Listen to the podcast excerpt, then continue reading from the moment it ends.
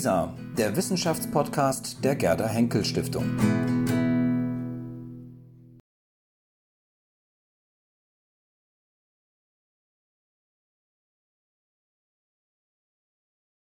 Ja, meine Damen und Herren, dann begrüße ich Sie ganz herzlich zum Programm des Einstein-Saals im Rahmen des äh, Salons Sophie Charlotte. Das Programm des Einstein-Saals wird traditionell durch die Gerda Henkel Stiftung bestritten oder doch zum großen Teil bespielt.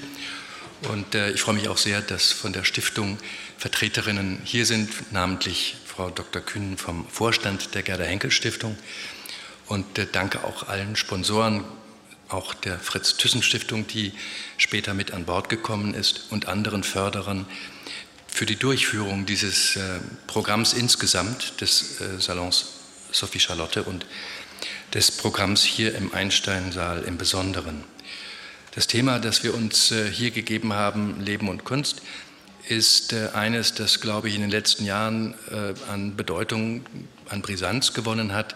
Sie alle haben, wie wir auch erlebt, dass die bildende Kunst, dass die darstellenden Künste, die ja so unverzichtbar angewiesen sind auf Präsenz und auf gemeinschaftliches Erleben und auf Unmittelbarkeit, dass die in der Pandemie enorm gelitten haben, dass sie uns vor allem auch gefehlt haben. Und es ist auch deutlich geworden, dass die Künste wie auch vielleicht die Wissenschaften keine so starke Lobby haben wie andere Bereiche der Gesellschaft.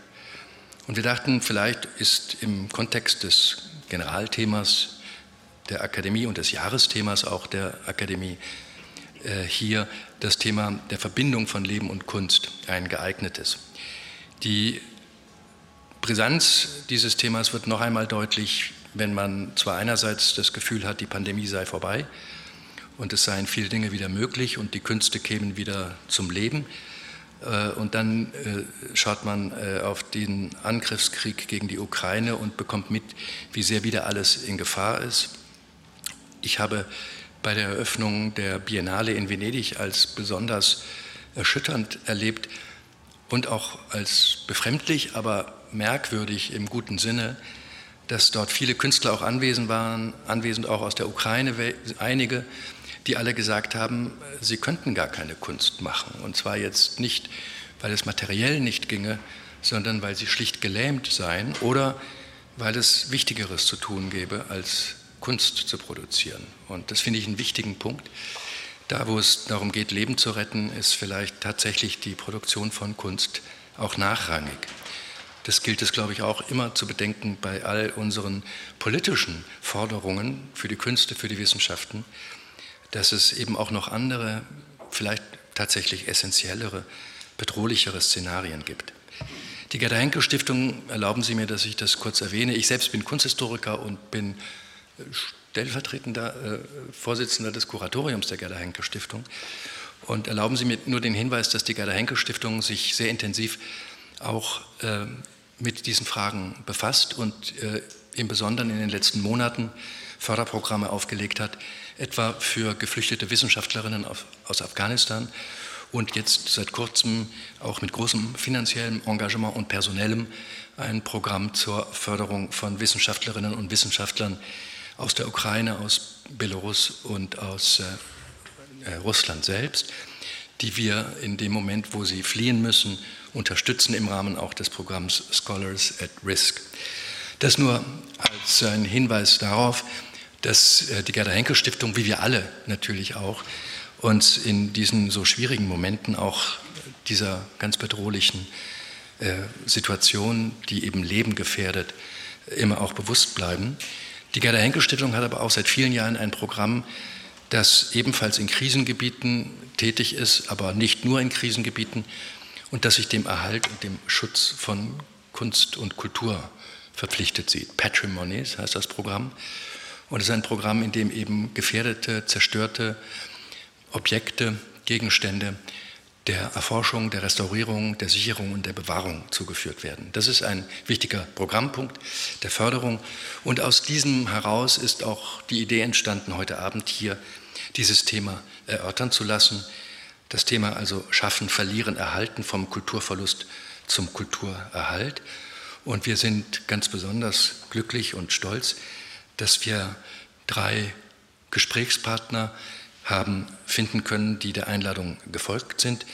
Das ist einmal Larissa Förster, von mir aus gesehen ganz rechts, die sich ja mit der Geschichte und der Zukunft ethnografischer Museen beschäftigt und auch Ihnen allen bekannt sein wird durch viele Stellungnahmen und äh, einer Visibilität, wie sie in diesem Feld äh, wirklich nur die Personen auch erlangen, die sehr engagiert und innovativ sich bewegen. Und sie arbeitet und leitet den Fachbereich Kultur und Sammlungsgut aus kolonialen Kontexten des Deutschen Zentrums für Kulturverluste. Dann wird uns zugeschaltet werden Dieter Viehweger, der leider nicht persönlich anwesend sein kann. Aus Israel wird er zugeschaltet. Er ist Archäologe und Theologe und jetzt hier auch schon im Bild. Ähm, er arbeitet oder ist, als, ist Direktor seit 2006 oder 2005 äh, des äh, Deutschen Evangelischen Instituts für Alter, Altertumswissenschaften des Heiligen Landes in Jerusalem und Amman und lehrt an den Hochschulen in Wuppertal und Wittenherdecke hierzulande. Ich freue mich sehr, dass Sie auch über diesen Weg hier teilnehmen können. Und ich freue mich besonders auch, dass äh, Frau Professor Habermas, Rebecca Habermas, unter uns ist, Professorin für mittlere und neuere Geschichte an der Georg-August-Universität in Göttingen, die kürzlich ein Buch veröffentlicht hat, Skandal in Togo, ein Kapitel deutscher Kolonialherrschaft. Das ist vor einiger Zeit, vor wenigen Jahren erschienen, viel beachtet und sicher ein Buch, das Anregungen auch bereithält für die Diskussion, die jetzt in der äh, ersten Stunde des Abends hier folgt, die moderiert wird von Georgios Chatsoudis, der verantwortlich ist in der Gerda Henkel Stiftung für äh, den Bereich ähm, äh, Wissenschaft, Forschung, Kommunikation, äh, Publikation. Und der auch verantwortlich ist für LISA, L-I-S-A, das Internetportal der Gerda Henkel Stiftung, das äh, auch den heutigen Abend äh, streamen wird. Und äh, das zu besuchen, ich Sie gerne auffordere, weil wir da viele Formate haben, sehr viele Gespräche auch, die nicht selten auch von Herrn Chatsudis moderiert werden. Und äh, wer sie schon gesehen hat, der weiß, dass er sich auch heute Abend eine angeregte Moderation erwarten darf. Ich danke also den Teilnehmenden Danke Ihnen, dass Sie gekommen sind und finde es auch löblich, dass Sie nicht, was beim Thema Leben und Kunst auch nahe läge, in Raum 230 gegangen sind, wo es um Saufen, Schlemmen und Sündigen geht. Umso mehr danke ich, dass Sie uns die Ehre geben und übergebe an Herrn Chatsudis. Dankeschön.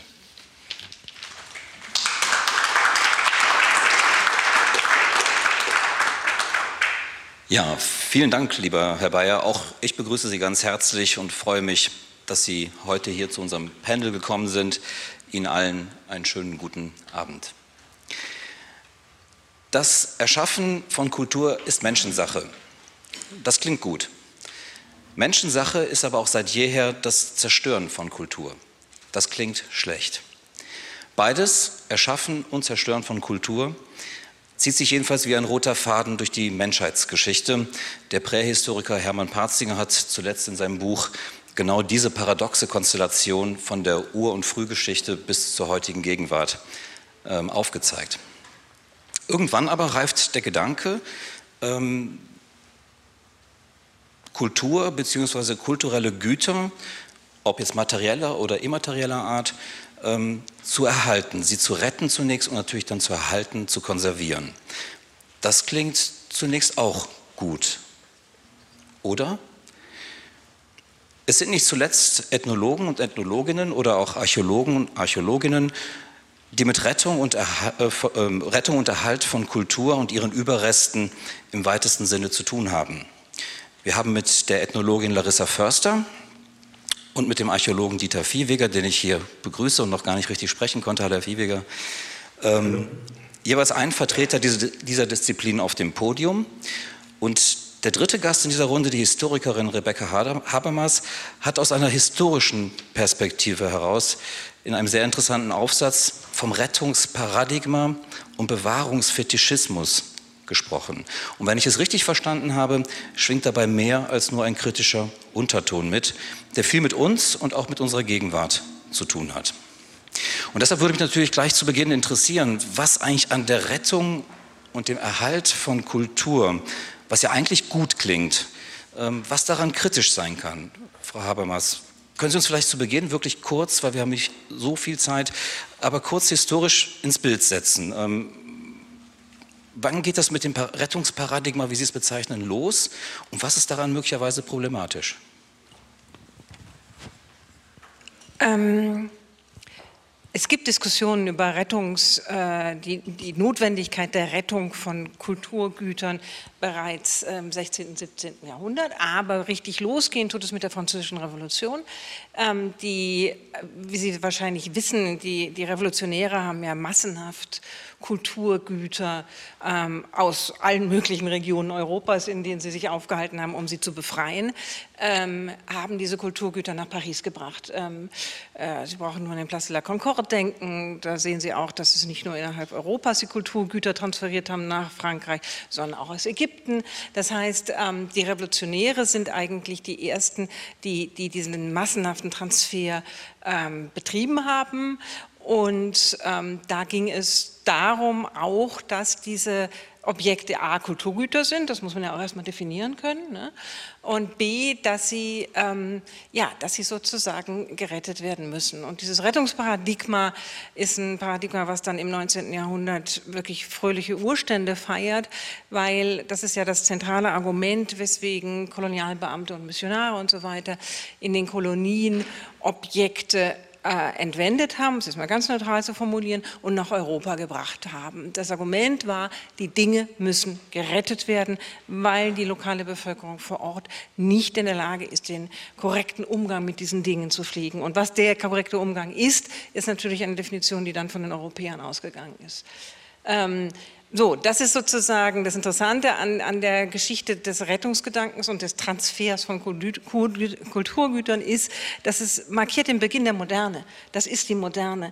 Also das ist, ähm, Koselleck hat das immer so schön beschrieben, hat gesagt, das Auseinanderfallen von Erfahrungsraum, der Erwartungshorizont, in dem das um 1800 eintritt, das ist der Moment, in dem ähm, sozusagen ähm, die Vorstellung entsteht, Europa habe die Aufgabe, Kulturgüter zu retten. Das wird zum Identitätsmarker ähm, ja, dessen, was Europa gerne für sich in Anspruch nimmt, nämlich Kulturnation zu sein. Also das ist ein ganz, ganz zentrales äh, Identitätsmoment für die Entstehung der europäischen Moderne, würde ich sagen. Und daran, glaube ich, erkennt man schon, das sind viele Fragen, die im Grunde ja heute wieder zurückkehren, die Sie gerade angesprochen haben. Und in Ihrem Aufsatz wird ja auch deutlich, dass zwei Disziplinen ganz eng verbunden sind mit diesem Rettungsparadigma, zumindest jedenfalls in dieser Zeit entstanden sind, also moderne Disziplinen, Forschungsdisziplinen, wie eben die Ethnologie und die Archäologie. Ähm, jetzt das Wort an Frau Förster. Ähm, als Ethnologin, die Sie jetzt auch diese Disziplin sozusagen jetzt hier am, auf dem Podium vertreten, hatten Sie, haben Sie so einen Rettungsparadigma-Komplex äh, als Ethnologin?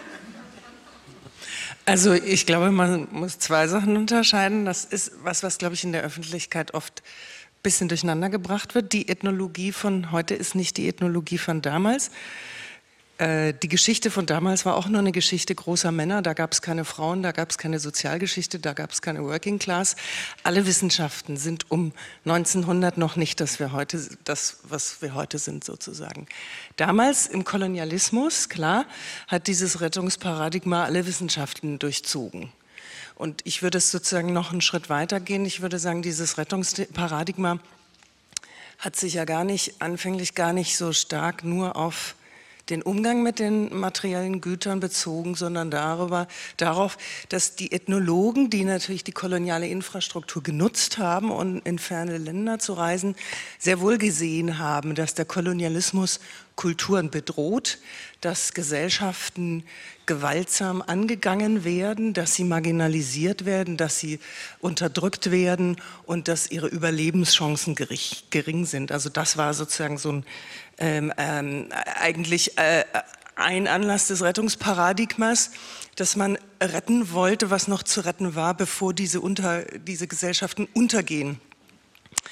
Äh, wenige Ethnologen haben sich so richtig kritisch gegenüber dem Kolonialismus gezeigt. Es gab aber einige. Ähm, und ähm, man hat dann eben diese, diese Güter sozusagen in die europäischen Museen gebracht. Es hat sich gezeigt bis heute, dass viele Gesellschaften mitnichten untergegangen sind, sondern natürlich äh, viele indigene Gesellschaften heute immer noch äh, im, in der Welt sozusagen ihre kulturellen Praktiken pflegen. Also insofern war das in gewisser Weise ein Irrtum, wiewohl es natürlich auch extrem dezimierte Gesellschaften gegeben hat.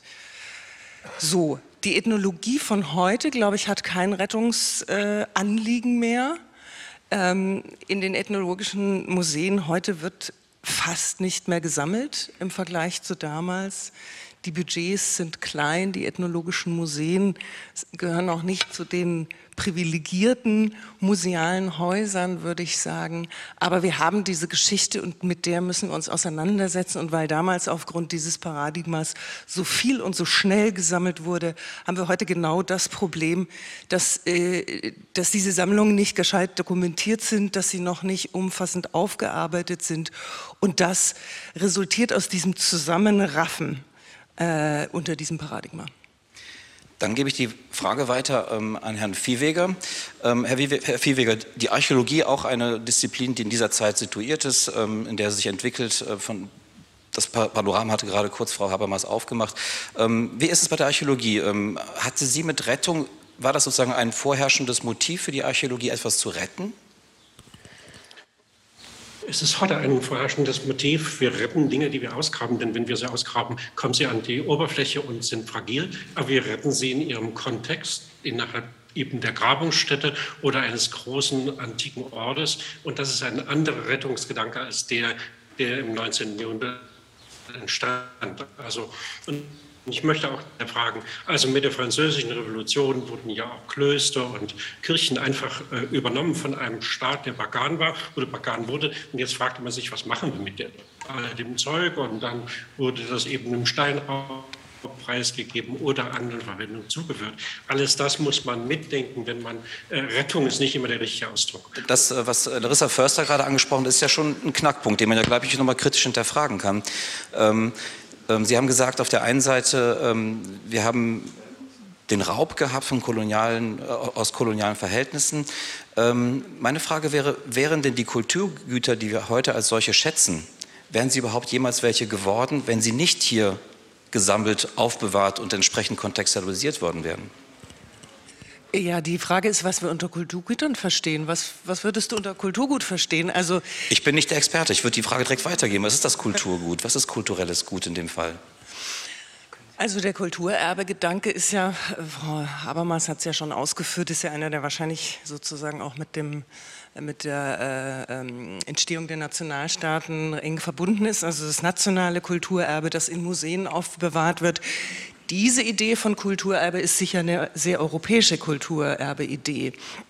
Aber das heißt ja nicht, dass andere Gesellschaften nicht auch eine Idee davon haben, dass sozusagen soziale und kulturelle Praktiken, die sich in dinglichen niederschlagen, bewahrenswert wären. Das würde ich jetzt mal so aus der Lameng sagen, haben wahrscheinlich viele bis alle Kulturen. Frau Habermas, wie ist das? Ist, ähm, sozusagen, sind diese Objekte erst geadelt worden, sozusagen, dadurch, dass sie erhoben wurden hier im europäischen Kontext, in Museen ausgestellt wurden, gesammelt wurden, in andere Kontexte gerückt wurden? Das ist ja so eine Frage, die, die ausschließlich auf die Perspektive ankommt, weil die Dinge, viele der Dinge, die nach Europa transferiert worden sind, um es mal sehr neutral zu formulieren, äh, waren in den Herkunftsregionen schon lange geadelt. Ähm, ne? Also das ist die Frage, ähm, geadelt als Objekte der Verehrung, als äh, Objekte der, Verinner der Erinnerung oder was auch immer. Ja? Also ähm, das sind ja spezifische Aufladungen religiöser Art oder welcher Art auch immer gewesen, die diese Dinge erfahren haben in, diesen, in vielen dieser Regionen. So. Ähm, und ähm, insofern die Adelung, die ihnen in Europa zuteil geworden ist, um das jetzt mal wirklich ironisch zu sagen, ähm, ist das, dass sie dann als Kultur gelabelt wurden. Das heißt aber nicht, dass sie nicht andere Adelung, um den Begriff irgendwie zu nutzen, dort hatten, wo sie herkommen. So. Und außerdem ist es, glaube ich, wirklich auch wichtig, sich, sich den Zeitkontext nochmal noch mal zu vergegenwärtigen. Und es geht ja nicht nur darum, dass Objekte jetzt besonders wichtig werden, weil sie Kulturgüter werden, die geschützt werden müssen, die gerettet werden, sondern es ist die Zeit der Entstehung von Naturschutzparks zum Beispiel. Die ganze Vorstellung, die Dinge, die Natur, die Gegenstände ähm, vergehen und müssen gerettet und erhalten werden, ist die Idee der Zeit. Oder denken Sie an die guten Brüder Grimms, die, die über die Dörfer gezogen sind und Märchen gesammelt haben vor dem Vergessen. Also diese ganze Rettenssammlungsidee ist eine, die nicht nur auf Ethnografiker sich bezieht, sondern eben auch auf andere Kulturgüter, aber auch auf Naturgüter, die auf einmal als solche entdeckt wurden. Ja, also der ähm, Yellowstone ähm, Park ist der erste Park, der äh, Ende des 19. Jahrhunderts unter Naturschutz gestellt. Also das, das sind weitere ähm, sozusagen ähm, Bewegung gewesen, die etwas damit zu also meiner Meinung nach etwas damit zu tun hat mit einer spezifischen moderne Erfahrung, die heißt, Dinge vergehen und gehen verloren. Das passiert aber erst um 1800, in dem einfach eine bestimmte Vorstellung von Moderne und Vergangenheit und Zukunft entsteht. Ich möchte es mal versuchen, Herrn Fewiger nochmal dazu zu holen. Herr Fewiger, hier gab es unter anderem auch die Anregung, vielleicht, wenn es nicht gut klappt, dass Sie vielleicht das Video ausschalten, weil dann der Datentransfer ein geringerer ist und vielleicht dann es leichter geht. Ich hoffe, Sie verstehen mich jetzt. Ja, sehr gut. Sonst müssten Sie mir Nachricht geben. Ähm, also ich wollte auch sagen, dass es nicht nur um den Rettungsgedanken geht. Es geht grundsätzlich auch darum, um das Aneignen. Äh, nicht nur wir Europäer oder Nordamerikaner haben das gemacht, sondern es ist ja grundsätzlich so, dass auch die alten Kulturen wie die Babylonier, die Assyrer eben einfach Güter eingesammelt haben. Meist waren es dann auch religiöse Güter, um sich derer zu bemächtigen. Also wir haben eine ganz lange Tradition, dass man solche Dinge äh, benutzt und Kulturgut, so wie es in Europa einfach beschrieben wird, äh, das hat natürlich auch für Europa und für die Welt, in der ich lebe, immer auch einen nationalen, einen religiösen und einen politischen Charakter. Die einen wollen eben beschreiben und deshalb die großen nationalen Parks. Ähm, äh, wir waren schon mal hier und jetzt sind wir wieder da und wir waren früher da als die anderen. Also es hat immer auch einen gewissen Hintergrund, nicht nur den des Schutzes, sondern man bewahrt es aus einem bestimmten Grund. Ähm, und äh, so eben in der Archäologie, wir bewahren es heute in den Ländern und in den Kontexten, in denen wir es finden. Wir müssen es aber auch bewahren und äh, sammeln, weil wir durch die Ausgrabung alles äh, so herstellen, dass es dann Wind und Wetter ausgesetzt ist. Und das können Ruinen nicht vertragen. Was passiert denn mit den, ähm, mit den Objekten sozusagen? Wir haben jetzt davon gesprochen, ähm, das mit dem Adeln ist schwierig, ähm, das sollte man vielleicht irgendwie anders ähm, verstehen. Aber was passiert mit den Objekten, wenn sie sozusagen aus dem Zusammenhang herausgerissen werden, aus dem, in dem sie entstanden sind und dann woanders hin überführt werden. Verändern Sie dadurch, also gibt es eine Transformation sozusagen der Güter? Bekommen Sie einen anderen Gehalt? Ähm, kann man das überhaupt noch bewahren, was sozusagen ursprünglich mit diesen Gütern verbunden war oder mit diesen Objekten? Oder verändert sich komplett sozusagen die Aussagekraft von diesen Objekten? Also da kann ich vielleicht als Ethnologe gleich sagen, das ist das, was Ethnologie heute macht.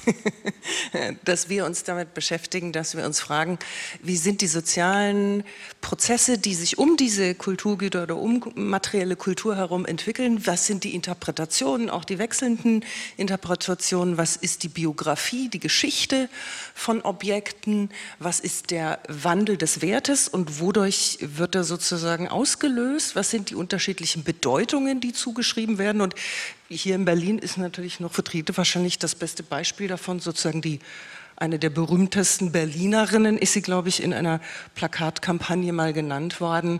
Und da sieht man genau sozusagen diese unterschiedlichen Bedeutungszuschreibungen und genau zu solchen Themen, also sozusagen diachron in der Zeit, der Wandel von Bedeutungen, dazu arbeiten Ethnologen heute, um herauszufinden, äh, wie Gesellschaften auch eben wertvolles Kulturerbe für sich konstruieren, also welche Konzepte sie entwickeln, um etwas als wertvoll zu labeln. Kann man das an einem Beispiel vielleicht mal festmachen, an einem konkreten Objekt. Ähm, es ist immer viel von den Benin-Bronzen beispielsweise die Rede. Vielleicht Frau Habermas. Ähm, also die Benin-Bronzen ist das klassische Beispiel. Die Benin-Bronzen sind, wie Sie alle kennen, diese wunderschönen Köpfe. Äh, und das sind sozusagen vor Ort in Benin ähm, Objekte der Verehrung gewesen, die in bestimmten Zeremonien eine bestimmte Bedeutung gehabt haben. So, Punkt.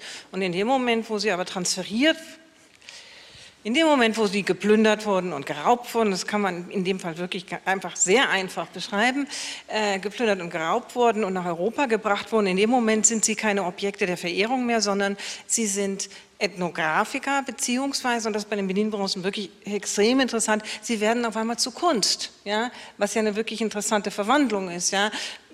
Ethnografiker und dann werden sie zu Kunst und ähm, äh, erhöhen nicht nur ihren materiellen Wert, sondern ihre, ihre gesamte kulturelle Bedeutung von Objekten der Verehrung zu Ethnografiker zu Kunst. Äh, das ist ein wunderbares Beispiel, finde ich, wo man sehen kann, ja, wie so ein Wandel funktioniert. Und heute sind sie, wenn man es jetzt sehr freundlich formulieren möchte, ähm, Objekte der Versöhnung. Ja? Ähm, weil das Juvenin-Bronzen sind, ja die, sind ja die Ethnografiker, die ähm, sozusagen jetzt im Moment, äh, zumindest von der Bundesrepublik Deutschland, massenhaft zurückgegeben werden, ja? um eben äh, in einem neuen Museum in Benin ausgestellt zu werden. Da kann man sagen, ja, jetzt sind sie sozusagen Objekte, wenn wir es wirklich freundlich formulieren, der kulturellen Vermittlung. So, also das ist eine ja, grundsätzliche Veränderung. Mhm. Das sind jetzt äh, zwei Perspektiven aus der, also aus der Geschichtswissenschaft und aus der Ethnologie. Herr Viehweger, sind das so Fragen, mit denen sich auch ein Archäologe beschäftigt? Also wenn man sozusagen, ich mache es mal ganz platt, man greift etwas aus, findet irgendwie eine Tonscherbe oder irgendwie einen Krug oder sowas. Ist, sind das ähnliche ähm, Fragen, die einen da beschäftigen, nach dem Motto, ich habe jetzt hier was gefunden, ähm, verändert es sozusagen sein Gehalt, indem ich es ausgrabe und dann wissenschaftlich erforsche, möglicherweise ausstelle? Natürlich verändert es das. Und 150 Jahre archäologische Forschung zeigen ja auch, dass wir über die Jahre hin zunächst erstmal wissenschaftlich nur ausgewertet haben, was besonders schön war. So nach dem Motto, ach, das konnten die alle schon. Na, und dann ist das ein Objekt der Kunstgeschichte geworden. Heute wissen wir, wenn wir die Vergangenheit erforschen wollen, müssen wir das ganze Repertoire erforschen. Und das passiert eben nicht in Museen, sondern das passiert dann in archäologischen Parks, wo ganze Häuser wieder eingerichtet werden, wo das Leben wieder sichtbar wird. Also das ist eine ganz andere Vermittlung. Und zu den archäologischen Parks gehören dann eben auch Field Schools, in denen Leute die alten Techniken wieder nachmachen, also Wiederherstellung von Keramik und äh, auch von Bronzen- und Eisenobjekten. Also ich habe mit all diesen Dingen viel zu tun gehabt und habe gerade bei der Keramikproduktion gelernt, was für ein wichtige, großartiges äh, Handwerk das alles war. Also wir gehen heute ganz anders damit um und das in Museen eben nur ein ganz kleiner äh, Anzeiger von dem, was wir von der Kultur der Vergangenheit haben. Wie sehen das denn ähm, wie sieht das an der Ethnologin, was jetzt gerade Herr Viehweger gesagt hat? Also ist das für Sie sozusagen, ähm, fehlen Ihnen da Fragen, so wie das jetzt Herr Viehweger gerade ähm, äh, formuliert hat, ähm, die Sie wichtig finden, die man eigentlich sozusagen auch selbst an solche Objekte aus, Aus, aus Ausgrabungen beispielsweise stellen müsste? Ähm, oder ist das was ganz, ganz anderes?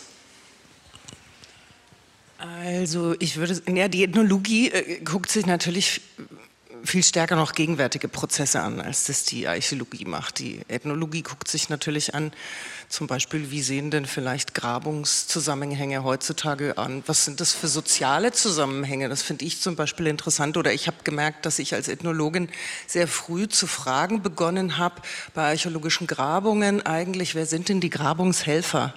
Die es ja immer gibt, die ja meistens aus den Ländern sind, in denen diese Grabungsorte liegen und welches Wissen haben die? Typisch ethnologische Fragestellung, was kann denn, es gibt ja bei manchen archäologischen Grabungen gibt es richtige, also Familien, Dynastien, die lokal über Jahrzehnte oder auch Jahrhunderte bei denselben Grabungen in Ägypten immer Helfer waren, die ein ganz eigenes lokales Wissen auch in diese europäische Disziplin der Archäologie eingebracht gebracht hatten.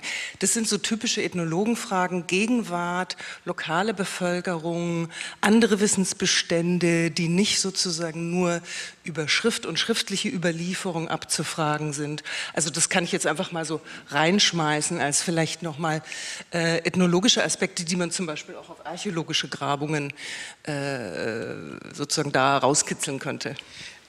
Ich, Darf ich dazu etwas antworten? Ja, bitte, ja. Ja, also ich denke eben einfach, dass es auch ein Bild von Archäologie, das es sicher heute an vielen Stellen noch gibt, aber das auch von uns nicht mehr gepflegt wird. Wir sind eben nicht mehr ein Institut, das irgendwo hinkommt und sagt, wir belehren die Leute mal, sondern wir leben in den Ländern. Sowohl in Amman wie in Jerusalem sitzen Europäer und Israelis und Jordanier gemeinsam und wir arbeiten mit den äh, Universitäten auf Augenhöhe und wir arbeiten mit unseren Studierenden und deren Studierenden zusammen. Wir haben nicht mehr den, ah, jetzt will ich mal ganz böse sagen, den für Lachen, der gar nicht weiß, was er tut, sondern nur irgendwo Scherben sammelt und hackt, sondern wir haben ein Publikum, das wir von beiden Seiten ausbilden und das von beiden Seiten wissenschaftlich betreut wird. Also da hat sich sehr viel getan und demzufolge sind auch unsere Fragestellungen anders geworden und auch äh, das Zusammenleben auf Graben. Es ist eben ein großes Ganzes geworden, von der Ausgrabung bis zur Bauaufnahme, über die ganzen 3D-Dinge und die Frage, was erhält man, was erhält man nicht, bis dahin, dass man es präsentiert den Touristen, die ja in Scharen auch jetzt wieder in Israel und Jordanien eintreffen. Jetzt haben Sie mir eigentlich so ein bisschen die Pointe weggenommen, Herr Fewiger. Ich wollte Sie nämlich eigentlich ein bisschen provozieren und wollte Sie fragen, ähm, ob sozusagen archäologische Kampagnen möglicherweise eine neokoloniale Praktik sein könnten. Im Sinne sozusagen, da kommen die Europäer oder die gut ausgebildeten aus westlichen Universitäten, machen die Grabungen vor Ort, ähm, haben dann eben Gehilfen, ähm, wie es gerade Frau Förster ähm, äh, äh erzählt hat oder erklärt hat, und bringen die Objekte zurück nach oder dann eben weg von dort nach Europa, nach äh, den USA oder wo auch immer und untersuchen sie dort und dort werden sie vielleicht auch dann ausgestellt. Also das wäre so eine Frage gewesen, aber im Grunde haben Sie mir das eigentlich jetzt weggenommen, weil Sie eigentlich, glaube ich, ziemlich deutlich gemacht haben, dass das nicht ist. Oder habe ich das falsch verstanden? Nein, nein, das haben Sie völlig richtig verstanden. Man muss noch viel deutlicher sagen, seit 1990 gibt es auch keine Fundteilung mehr. Und das ist richtig so. Äh, wir lassen alles im Land, auch die Dinge, die wenn wir massenhaft antreffen, sind eben hier großen äh, Lagern und jeder andere Wissenschaftler muss mit mir herreisen, will er sie sehen. Also bei uns gibt es das gar nicht mehr, dass wir etwas wegschleppen. Und ich finde schon, äh, wir mit Israel wie Sie, also das hat sich sehr geändert und ich bin darüber sehr froh. Dann ein anderer Punkt, ähm, Frau Habermas, das hatten Sie in Ihrem Aufsatz nochmal deutlich gemacht. Also Europa hat sich im Grunde auch sozusagen mit diesem Rettungsparadigma geschmückt. Also man hat sich in so einer großen zivilisatorischen Aufgabe gesehen, fast so eine Mission, wir retten das alles und erhalten das. Ähm, Sie haben das dann zu Recht als Rettungsparadigma bezeichnet. Wenn wir das auf die Gegenwart übertragen, wir sind ja da im historischen Kontext geblieben, 19. Jahrhundert, ähm, moderne. Ähm, wenn wir heute fragen, könnte man heute überspitzt fragen, wir haben das Rettungsparadigma abgelöst, durch das Restitutionsparadigma, ähm, mit dem man sich sozusagen jetzt auch als Europäer vielleicht jetzt, um es ganz platt zu sagen, auch ein bisschen schmücken kann und sagen kann, ja, wir haben es verstanden, wir machen es jetzt richtig, ähm, wir bringen alles wieder zurück, dort, wo es hingehört. Ähm, da kann man sich ja auch gut beifühlen. Ich glaube, der entscheidende Unterschied ist beim Rettungsparadigma geht es ja darum, das Rettungsparadigma ist im Übrigen ein sehr christliches Bild. Das ist ja wie sozusagen die Missionare die Heiden retten müssen. Das ist eine wirklich europäische Denkfigur. Ähm, geht es ja darum, dass, dass behauptet wird, ähm, in Europa weiß man mit den Dingen korrekt umzugehen. Wenn wir diese Dinge nicht nach Europa bringen, dann gehen sie kaputt, dann gehen sie verloren, dann werden sie zerstört. Und wir in Europa wissen damit umzugehen. So, das ist ja das, der Inhalt vom Rettungsparadigma. Und ähm, weil wir eben eine höhere Zivilisation sind und die, die sozusagen die, die ähm, Kulturen, aus denen die Objekte kommen, die gerettet werden müssen, haben da kein Bewusstsein. Das, das ist ja das, das Argument des 19. Jahrhunderts. So. Bei der Restitution ähm, ist der Kontext, glaube ich, schon nochmal ein anderer, weil die Restitution geht ja ursprünglich ähm, darauf zurück, dass schon sehr früh ähm, einige ähm, ehemalige Kolonialgebiete äh, Dinge zurückgefordert haben. Ja, also ähm, das ist ja eine Bewegung, die ging nicht das Zurückgeben ist nicht eine Erfindung Europas. Ja? Das Zurückhaben wollen ist ein Begehren aus den Gebieten, wo die Objekte ent, ent, ent, entnommen, worden, entnommen worden sind, um es so freundlich zu formulieren. Ähm, und da sehe ich schon einen ziemlich großen Unterschied. Ähm, und ich glaube auch, dass es bei der Restitution darum geht, um nicht nur darum geht, die Dinge zurückzugeben, sondern es geht ja darum, was passiert, wie wird mit den Dingen in den Regionen dann umgegangen, wo sie hingehen, was für eine Bedeutung nehmen sie dort an, was für eine Lücke füllen sie oder was für eine neue Bedeutung nehmen sie an, was für eine Rolle spielen sie zum Beispiel in der Entwicklung nationaler oder regionaler Identitäten. Das heißt, die Dinge tun ja etwas in den Regionen, wo sie dann wieder hingehen gebracht werden. Ähm, im, im, Guten wie im Bösen tun sie da etwas. Ähm, und selbstverständlich, wenn, wenn, Europa das als eine ähm, positiv sieht, dann würde ich sagen, das ist eine große Chance, äh, neue Beziehungen zu strukturieren und neue Kooperationen einzugehen. So, ähm, aber ähm, es ist ja, hat ja auch eine Kehrseite und das ist die Seite Europa verliert. Ja, also, und das sagen ja alle Museen und zu Recht natürlich, es, es verliert, das ist auch ein Verlust. Also ich sehe da nicht den, ähm, also das hehre Gefühl, äh, eine, eine gute Kulturnation zu sein, dass wir etwas zurückgeben, in Ordnung, da sich die Parallele zum Rettungsparadigma, aber ansonsten ist, geht die Bewegung von der anderen Seite aus ähm, und ähm, ja, und das ist ja auch meiner Meinung nach in die Zukunft gerichtet, weil die Hoffnung ja die ist, dass dadurch eben neue Beziehungsgefüge entstehen. So. Bevor ich über den Punkt äh, spreche, den Sie gerade erwähnt haben, den ich sehr interessant finde, über Verlust sozusagen, also was verliert Europa dabei, würde ich gerne noch vorher fragen wollen, ähm, Frau Förster, ähm, das setzt ja voraus, sozusagen, dass man auf Augenhöhe agiert, sozusagen bei der Restitution. Ähm, erleben Sie das so in Ihrer, aus Ihrer Praxis ähm, als Ethnologin, sozusagen, dass man da wirklich auf Augenhöhe agiert mit den, ja, mit den Gruppen, die die Objekte zurückfordern? Ähm, können Sie das so bestätigen? Ähm, ich, ich, gehe noch mal kurz zurück zu dem, was Rebecca Habermas gesagt hat. Ähm, oder, oder noch mal zu der Frage. Also ich glaube sozusagen, die Gleichsetzung ist jetzt ein Restitutionsparadigma. Da funktioniert deswegen nicht, weil wir haben natürlich ehrlich gesagt noch ganz wenig Restitutionen. Das heißt, wir stehen da ja am Anfang einer Debatte. So, Punkt zwei würde ich sagen, Restitution ist ja eine Reaktion und die überhaupt sozusagen Restitution als eine Denkfigur entsteht ja als, Restitu als, als Reaktion zum Beispiel auf das Kriegsrecht, wie es früher gewesen ist. Und da gab es im Kolonialismus wie auch zwischen den europäischen Staaten, gab es ja lange das Recht auf Beute. Und irgendwann, sozusagen spätestens eben mit dem Wiener Kongress, ähm, einigen sich die europäischen Mächte, dass Napoleon die Kulturgitte wieder zurückgeben muss. Da beginnt eigentlich so dieser Gedanke der Rückgabe von im Krieg beschlagnahmten Kulturgut. Das ist ja auch das, wo wir heute angesichts des Kriegs in der Ukraine nachdenken. Und Benedikt Savoy hat ja ursprünglich genau darüber gearbeitet, eigentlich über den napoleonischen Kunstraub. Und dann durchs 19. Jahrhundert entwickeln sich dann auch sozusagen gesetzliche, völkerrechtliche Initiativen, die dann eben in der Hager Konvention 1954 zum Schutz von Kulturgut in bewaffneten Konflikten enden.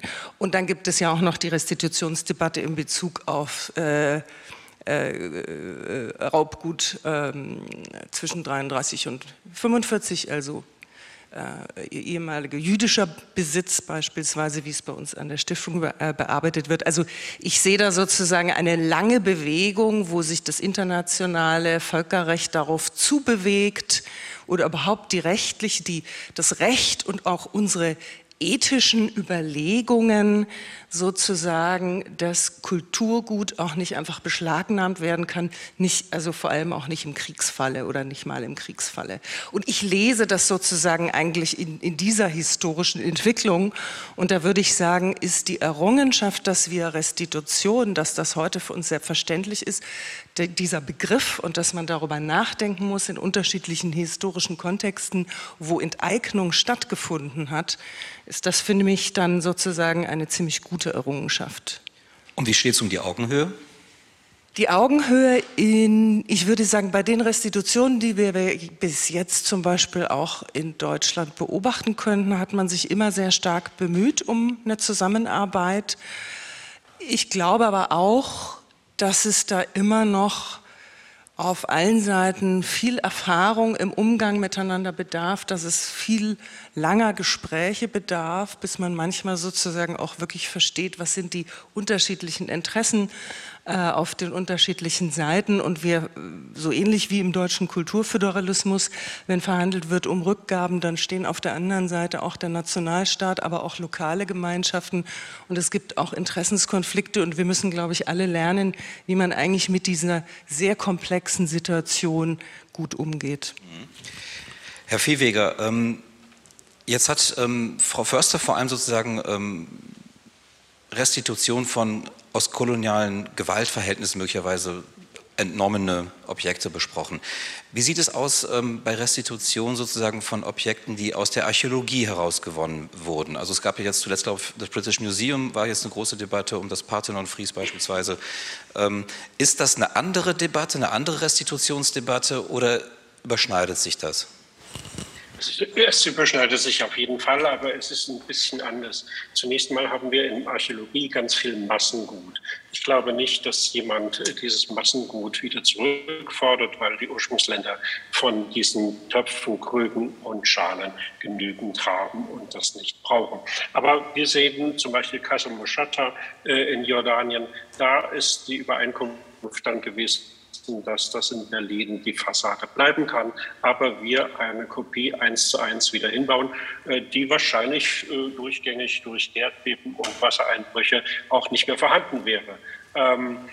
Auf der anderen Seite äh, ist die Frage, wo gehört die Mesha-Stele hin, die im Louvre steht, oder äh, wie kommt es äh, dazu, dass aus dem Hiskia-Tunnel äh, die Inschrift, äh, die Bauinschrift, äh, die eingemeißelt, die dort gestohlen worden ist, wieder aus der Türkei zu uns nach Israel kommt. Also die Fragen sind vielgestaltig bei wirklich wichtigen Gütern.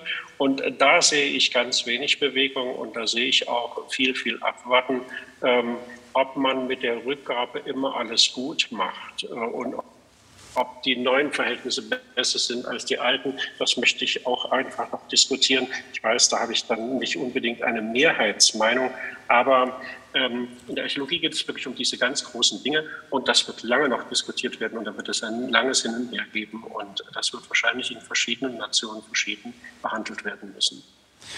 Eben, also ich finde, es erinnert ja, wenn ich an Frau Habermas jetzt nochmal, äh, mich nochmal darauf zurückbeziehe, also diese Fragen, die Sie angesprochen haben bei der Rettungsdebatte oder beim Berettungsparadigma, ähm, wir müssen das retten, weil das können die anderen ja gar nicht. Ähm, dort bestehen die Bedingungen nicht, um sozusagen die Dinge aufbewahren, dauerhaft aufbewahren zu können. Das sind ja im Grunde ähm, äh, Argumentationsfiguren, die uns ja heute wieder begegnen. Die sind ja nicht ähm, verschwunden, sondern gerade in der Restitutionsdebatte erleben wir das ja auch, oder nicht? Selbstverständlich. Also, bitte, Herr, Vie ja, Herr Viehweger, bitte. Ja, ich könnte gut sagen, dass in Jordanien, Israel oder Palästina die Dinge, die zurückgegeben werden, in gleicher Ehrfurcht und in gleicher Weise auch hergestellt, äh, wieder aufgestellt werden können und besucht werden können. Also da hätte ich keine Sorge. Äh, das ist ein Argument, das heute überhaupt nicht mehr zählt. Die Frage ist nur, ob die Länder nicht auch wirklich einen großen Gewinn haben, wenn nicht ausländische Botschafter ihrer Staaten oder ihrer großen Kultur irgendwo in Europa stehen. Und dann muss man immer noch fragen, müssen es immer die Originale sein, können es nicht 3D-Animationen sein, können, äh, gibt ein Louvre sich zufrieden, wenn er nur eine Kopie hat. Äh, darüber müssen wir Europa, Europäer wirklich dringend nachdenken. Ähm, bis jetzt geschieht es ja kaum, dass etwas zurückgegeben wird von diesem hochrangigen Kulturgut äh, der Archäologie. Dann, ich bekam gerade ein Signal, wir müssen schon gleich wieder enden. Das äh, ist wirklich verflogen die Zeit. Aber Frau Habermas wollte sich dazu noch ganz kurz nochmal äußern. Das würde ich gerne mal hören, denn das ist schon ein wichtiger Punkt.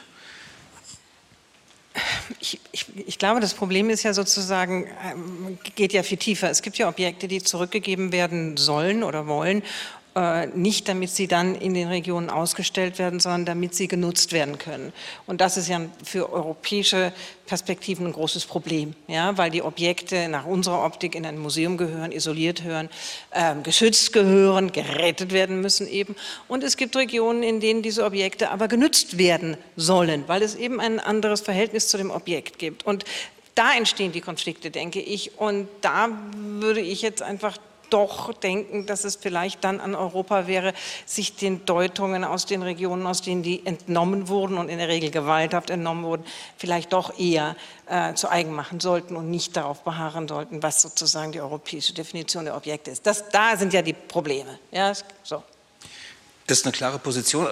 Larissa Förster, noch ganz schnell aber bitte. Ja, noch letzte Hinzufügung aus der Ethnologie. Wir kennen das zum Beispiel in Nordamerika, gibt es viele Museen jetzt gerade, die sozusagen mit traditionellen Artefakten, ähm, die sammeln und ausstellen. Da äh, hat man sich mit den First Nations geeinigt, dass manche Objekte ausgeliehen werden können äh, in den Museen und wieder in die Rituale sozusagen zurückgeführt und benutzt werden können.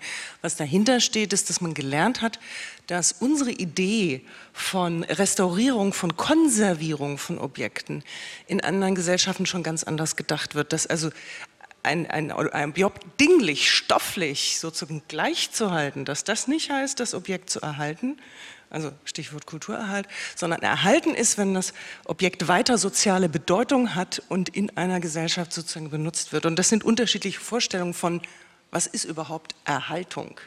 Mhm. Das vielleicht nochmal aus diesem, sagen wir mal, kulturellen, kulturhistorischen, ethnologischen Bereich noch ein interessanter Aspekt. Es ist nie verkehrt, so eine Runde mit einer Frage abzuschließen. Was ist eigentlich Erhaltung? Das können wir gerne auch so belassen. Insofern danke ich Ihnen sehr äh, für Ihre Aufmerksamkeit und Ihnen vor allem für das ähm, wie ich fand, sehr interessante Gespräche. Vielen Dank, Herr Viehweger, vielen Dank. Herzlichen Dank.